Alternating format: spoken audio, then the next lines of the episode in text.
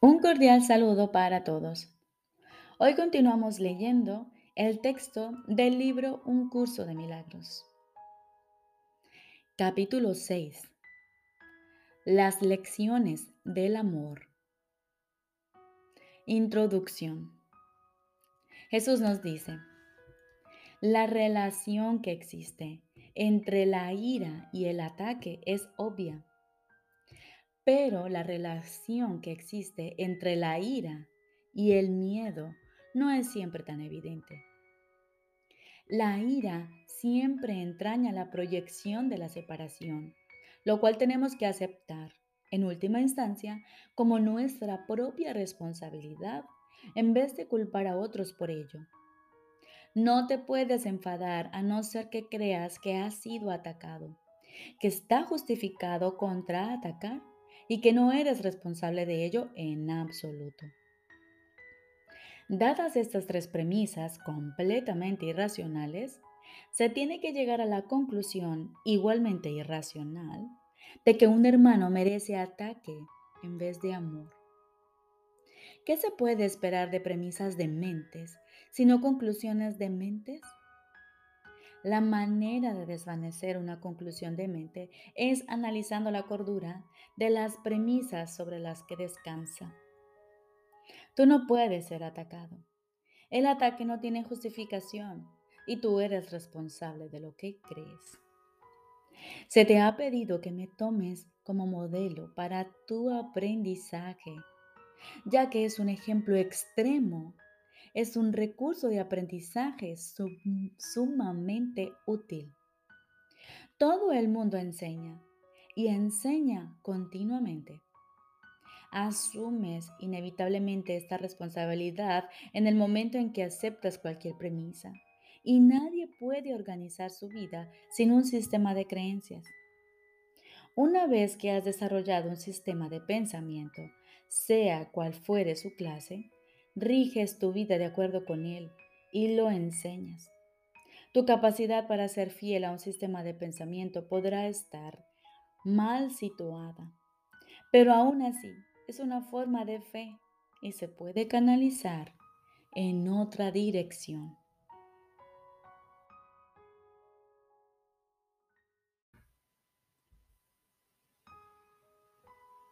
Primera parte.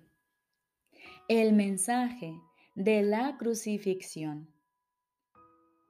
Jesús nos dice, para los efectos del aprendizaje, examinemos de nuevo la crucifixión. No hice hincapié en ella anteriormente debido a las temibles connotaciones que quizá tengas asociadas con ella. Lo único que se ha subrayado hasta ahora es que no fue una forma de castigo. No obstante, no se puede explicar nada utilizando exclusivamente términos negativos. Existe una interpretación constructiva de la crucifixión que está totalmente desprovista de miedo y que por lo tanto, si se entiende debidamente, es totalmente benévola en cuanto a lo que enseña. La crucifixión no es más que un ejemplo extremo. Su valor, al igual que el valor de cualquier otro recurso de enseñanza, reside únicamente en la clase de aprendizaje que facilita. Se puede entender y se ha entendido incorrectamente. Ello se debe únicamente al hecho de que los temerosos tienden a percibir con miedo. Ya te dije que siempre puedes recurrir a mí para compartir mi decisión y de ese modo hacerla más firme. Te dije también que la crucifixión fue la última jornada inútil que la afiliación tuvo que emprender y que para todo aquel que la entienda representa la manera de liberarse del miedo. Aunque antes solo hice hincapié en la resurrección, no aclaré entonces el propósito de la crucifixión y la manera en que ésta de hecho condujo a la resurrección. Ese propósito, no obstante, tiene una aportación muy concreta que hacer a tu propia vida. Y si lo examinas sin miedo, te ayudará a comprender tu propio papel como maestro. Es probable que hayas estado reaccionando durante muchos años como si te estuviesen crucificando. Esta es una marcada tendencia de los que creen estar separados, que siempre se niegan a examinar lo que se han hecho a sí mismos.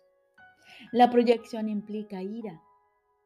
La ira alienta la agresión y la agresión fomenta el miedo. El verdadero significado de la crucifixión radica en la aparente intensidad de la agresión cometida por algunos de los hijos de Dios contra otro. Esto, por supuesto, es imposible. Y se tiene que entender cabalmente que es imposible. De lo contrario, yo no puedo servir de modelo para el aprendizaje. En última instancia, solo el cuerpo puede ser agredido. No cabe duda de que un cuerpo puede agredir a otro y puede incluso destruirlo. Sin embargo, si la destrucción en sí es imposible, cualquier cosa que pueda ser destruida no es real. Su destrucción, por lo tanto, no justifica tu ira. En la medida que creas que la justifica, estarás aceptando premisas falsas y enseñándoselas a otros. El mensaje de la crucifixión fue precisamente enseñar que no es necesario percibir ninguna forma de ataque en la persecución, pues no puedes ser perseguido. Si reaccionas con ira, tienes que estar equiparándote con lo destructible y por lo tanto viéndote a ti mismo de forma demente he dejado perfectamente claro que soy como tú y que tú eres como yo. Pero nuestra igualdad fundamental solo puede demostrarse mediante una decisión conjunta. Eres libre, si así lo eliges, de percibirte a ti mismo como si te estuvieran persiguiendo mas cuando eliges reaccionar de esa manera, deberías recordar que yo fui perseguido de acuerdo con el pensar del mundo y que no compartí esa interpretación. Y puesto que no la compartí, no la reforcé. Ofrecí consecuentemente una interpretación diferente del ataque que deseo compartir contigo. Si la crees, me ayudarás a enseñarla. Como ya dije anteriormente, lo que enseñes es lo que aprenderás. Si reaccionas como si te estuvieran persiguiendo, estarás enseñando persecución. No es esta la lección que el Hijo de Dios debe enseñar si es que ha de alcanzar su propia salvación. Enseña más bien tu perfecta inmunidad, que es la verdad acerca de ti y date cuenta de que no puede ser atacada. No trates de protegerla, pues de lo contrario creerás que es susceptible de ser atacada. No se te pide ser crucificado, lo cual fue parte de lo que yo aporté como maestro. Se te pide únicamente que sigas mi ejemplo cuando te asalten tentaciones mucho menos extremas de percibir falsamente y que no las aceptes como falsas justificaciones para desatar tu ira. No puede haber justificación para lo injustificable. No creas que, que la hay, ni enseñes que la hay. Recuerda siempre que enseñas lo que crees.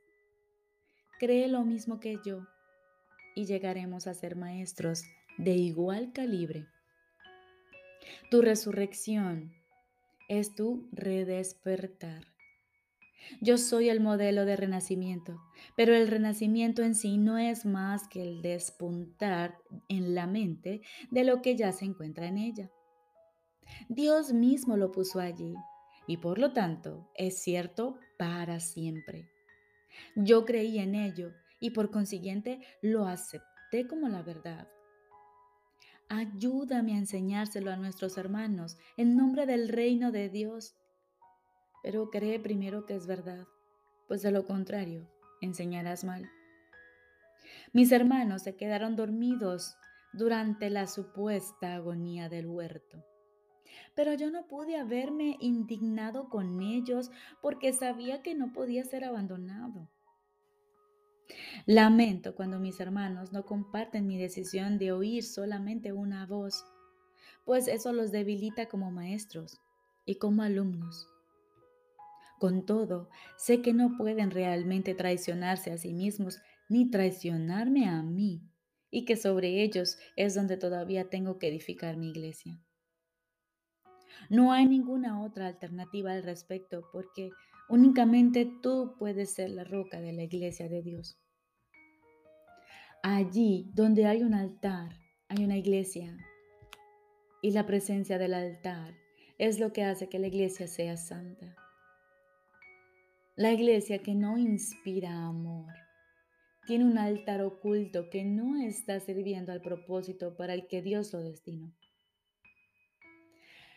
Tengo que edificar su iglesia sobre ti, porque quienes me aceptan como modelo son literalmente mis discípulos. Los discípulos son seguidores.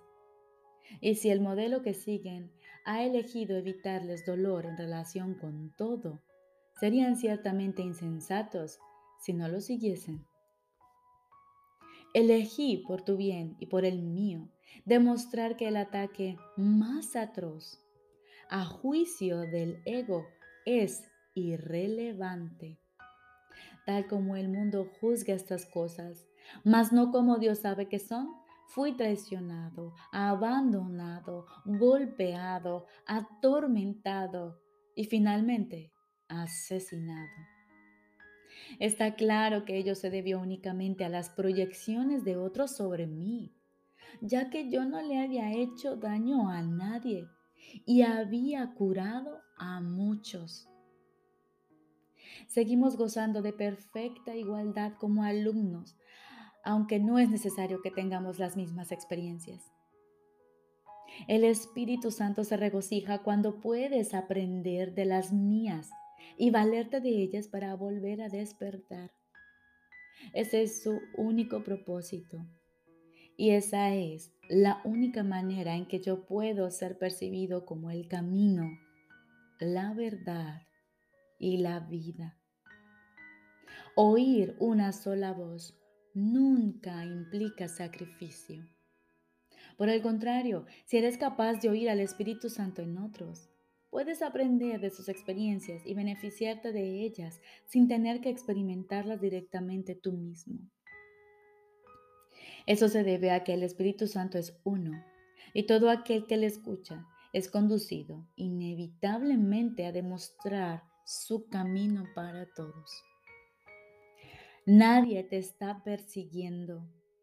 Del mismo modo en que nadie me persiguió a mí. No se te pide que repitas mis experiencias, pues el Espíritu Santo, a quien compartimos, hace que eso sea innecesario. Para valerte de mis experiencias de manera constructiva, no obstante, tienes aún que seguir mi ejemplo con respecto a cómo percibirlas. Mis hermanos, que son también tus hermanos, están constantemente justificando lo injustificable. La única lección que tengo que enseñar, puesto que la aprendí, es que ninguna percepción que esté en desacuerdo con el juicio del Espíritu Santo está jamás justificada. Mi función consistió en mostrar que esto es verdad en un caso extremo, simplemente para que pudiese servir como un instrumento de enseñanza ejemplar para aquellos que en situaciones no tan extremas sienten la tentación de abandonarse a la ira y al ataque. Mi voluntad, junto con la de Dios, es que ninguno de sus hijos sufra la crucifixión no puede ser compartida porque es el símbolo de la proyección, pero la resurrección es el símbolo del compartir, ya que para, Para que la filiación pueda conocer su plenitud, es necesario que cada uno de los hijos de Dios experimente un redespertar. Solo esto es conocimiento. El mensaje de la crucifixión es inequívoco. Enseña solamente amor, pues eso es lo que eres. Enseña solamente amor, pues eso es lo que eres. Si interpretas la crucifixión de cualquier otra forma, la estarás usando como un arma de ataque en vez de como la llamada a la paz para la que se concibió. Con frecuencia, los apóstoles la interpretaron erróneamente por la misma razón que otros lo hacen. Su propio amor imperfecto les hizo ser vulnerables a la proyección y como resultado de su propio miedo hablaron de la ira de Dios como el arma de represalia de éste.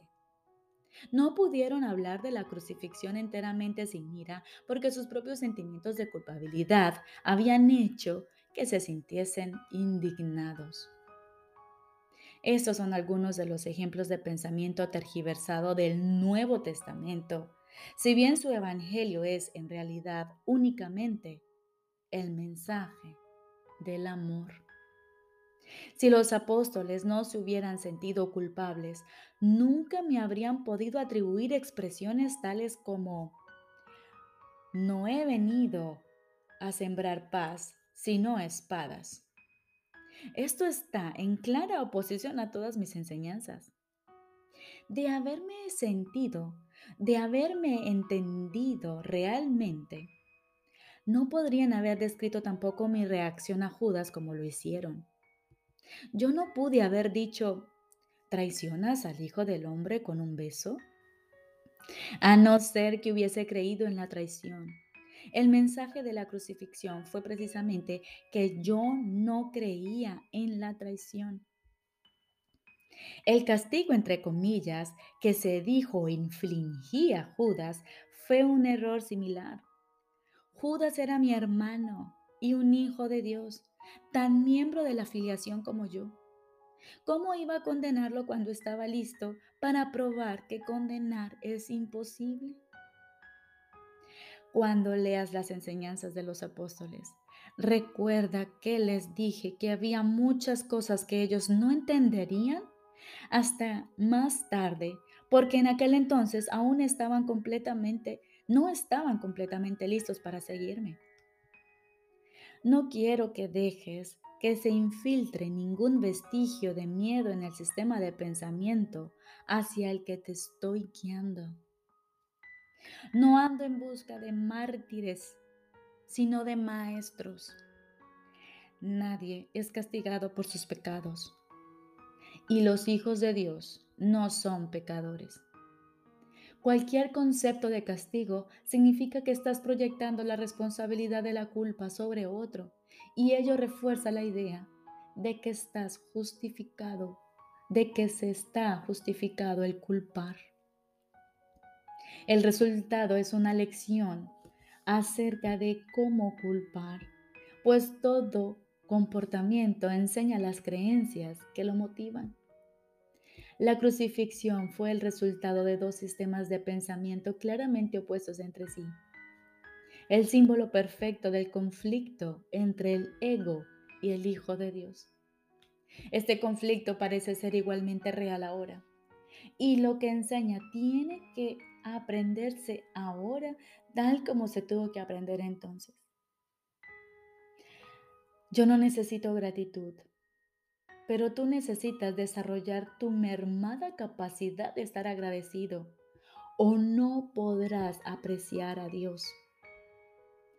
Él no necesita que lo aprecies, pero tú sí. No se puede amar lo que no se aprecia, pues el miedo hace que sea imposible apreciar nada. Cuando tienes miedo de lo que eres, no lo aprecias y por lo tanto lo rechazas. Como resultado de ello, enseñas rechazo.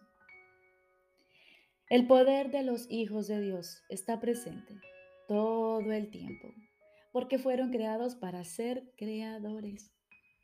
La influencia que ejercen unos sobre otros es ilimitada y tiene que usarse para su salvación conjunta. Cada uno de ellos tiene que aprender a enseñar que ninguna forma de rechazo tiene sentido. La separación es la noción del rechazo. Mientras sigas enseñando esto, lo seguirás creyendo. No es así como Dios piensa.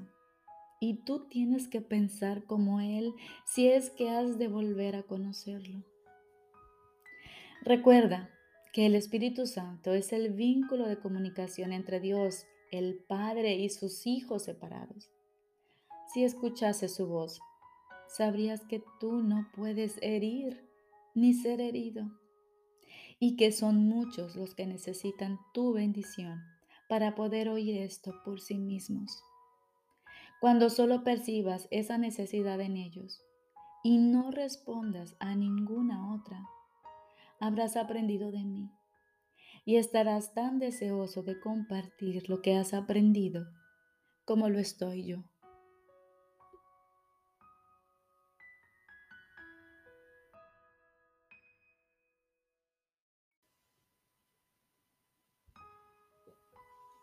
Ahora continuamos con el libro de ejercicios.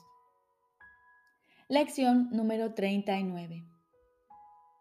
Mi santidad es mi salvación. Mi santidad es mi salvación. Si la culpabilidad es el infierno, ¿cuál es su opuesto? Al igual que el texto para el que este libro de ejercicios fue escrito, las ideas que se usan en los ejercicios son muy simples, muy claras y están totalmente exentas de ambigüedad. No estamos interesados en proezas intelectuales ni en juegos de lógica.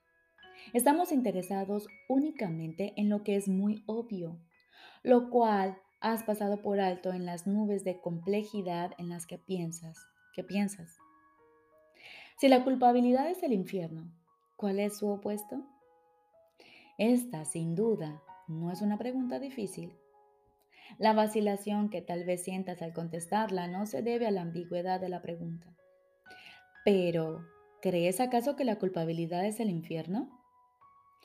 Si lo creyeses, verías de inmediato cuán directo y simple es el texto, y no necesitarías un libro de ejercicios en absoluto. Nadie necesita practicar para obtener lo que ya es suyo. Hemos dicho ya que tu santidad es la salvación del mundo. ¿Y qué hay de tu propia salvación? No puedes dar lo que no tienes. Un salvador tiene que haberse salvado. ¿De qué otro modo si no podría enseñar lo que es la salvación? Los ejercicios de hoy van dirigidos a ti en reconocimiento de que tu salvación es crucial para la salvación del mundo. A medida que apliques los ejercicios a tu mundo, el mundo entero se beneficiará. Tu santidad es la respuesta a toda pregunta que jamás se haya hecho, se esté haciendo ahora o se haga en el futuro. Tu santidad significa el fin de la culpabilidad y por ende el fin del infierno. Tu santidad es la salvación del mundo, así como la tuya. ¿Cómo podrías tú, a quien le pertenece tu santidad, ser excluido de ella? Dios no conoce lo profano.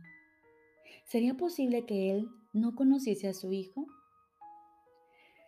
Se te exhorta a que dediques cinco minutos completos a cada una de las cuatro sesiones de práctica más largas de hoy y a que esas sesiones sean más frecuentes y de mayor duración. Si quieres exceder los requisitos mínimos, se recomienda que lleves a cabo más sesiones en vez de sesiones más largas, aunque sugerimos ambas cosas. Empieza las sesiones de práctica como de costumbre, repitiendo la idea de hoy para tus adentros. Mi santidad es mi salvación. Mi santidad es mi salvación. Respira profundo. Luego, con los ojos cerrados, explore tu mente en busca de pensamientos que no sean amorosos en cualquiera de las formas en que puedan presentarse. Desasosiego, depresión, ira, miedo, preocupación, ataque, inseguridad, etc. No importa en qué forma se presenten, no son amorosos y por lo tanto son temibles. De ellos, pues, es de los que necesitas salvarte. Todas las situaciones, personalidades o acontecimientos específicos que asocies con pensamientos no amorosos de cualquier clase constituyen sujetos apropiados para los ejercicios de hoy. Es imperativo para tu salvación que los veas de otra manera. Impartirles tu bendición es lo que te salvará y lo que te dará la visión. Lentamente, sin hacer una selección consciente y sin poner un énfasis indebido en ninguna en particular, escudriña tu mente en busca de todos aquellos pensamientos que se interponen entre tu salvación y tú. Respira profundo. Cierra tus ojos. Aplica la idea de hoy a cada uno de estos pensamientos. Y aplícalo de esta manera mis pensamientos no amorosos acerca de me mantienen en el infierno. Mi santidad es mi salvación. Ahora toma otro. Mis pensamientos no amorosos acerca de me mantienen en el infierno. Mi santidad es mi salvación. Y así con el que sigue y el que sigue. Quizá estas sesiones de práctica te resulten más difíciles si las intercalas con varias sesiones cortas en las que simplemente repites muy despacio la idea de hoy varias veces en silencio. Te puede resultar útil asimismo incluir unos cuantos intervalos cortos en los que sencillamente te relajas y no pareces estar pensando en nada. Mantener la concentración es muy difícil al principio. Sin embargo, se irá haciendo cada vez más fácil a medida que tu mente se vuelva más disciplinada y menos propensa a distraerse. Entre tanto, debes sentirte en libertad de introducir variedad en las sesiones de práctica en cualquier forma que te atraiga a hacerlo. Mas no debes cambiar la idea en sí al variar el método de aplicación. Sea cual sea la forma en que elijas usarla, la idea debe expresarse de tal manera que su significado sea el hecho de que tu santidad es tu salvación. Finaliza cada sesión de práctica repitiendo una vez más la idea en su forma original y añadiendo, mi santidad es mi salvación. Si la culpabilidad es el infierno, ¿cuál es su opuesto? Mi santidad es mi salvación. Si la culpabilidad es el infierno, ¿cuál es su opuesto? en las aplicaciones más cortas, que deben llevarse a cabo unas tres o cuatro veces por hora o incluso más si es posible, puedes hacerte a ti mismo esa pregunta o repetir la idea de hoy, pero, preferiblemente ambas cosas. Si te asaltan tentaciones, Una variación especialmente útil de la idea podría ser, mi santidad es mi salvación de esto. Mi santidad es mi salvación de esto. Recordemos. Lección número 39. Mi santidad es mi salvación.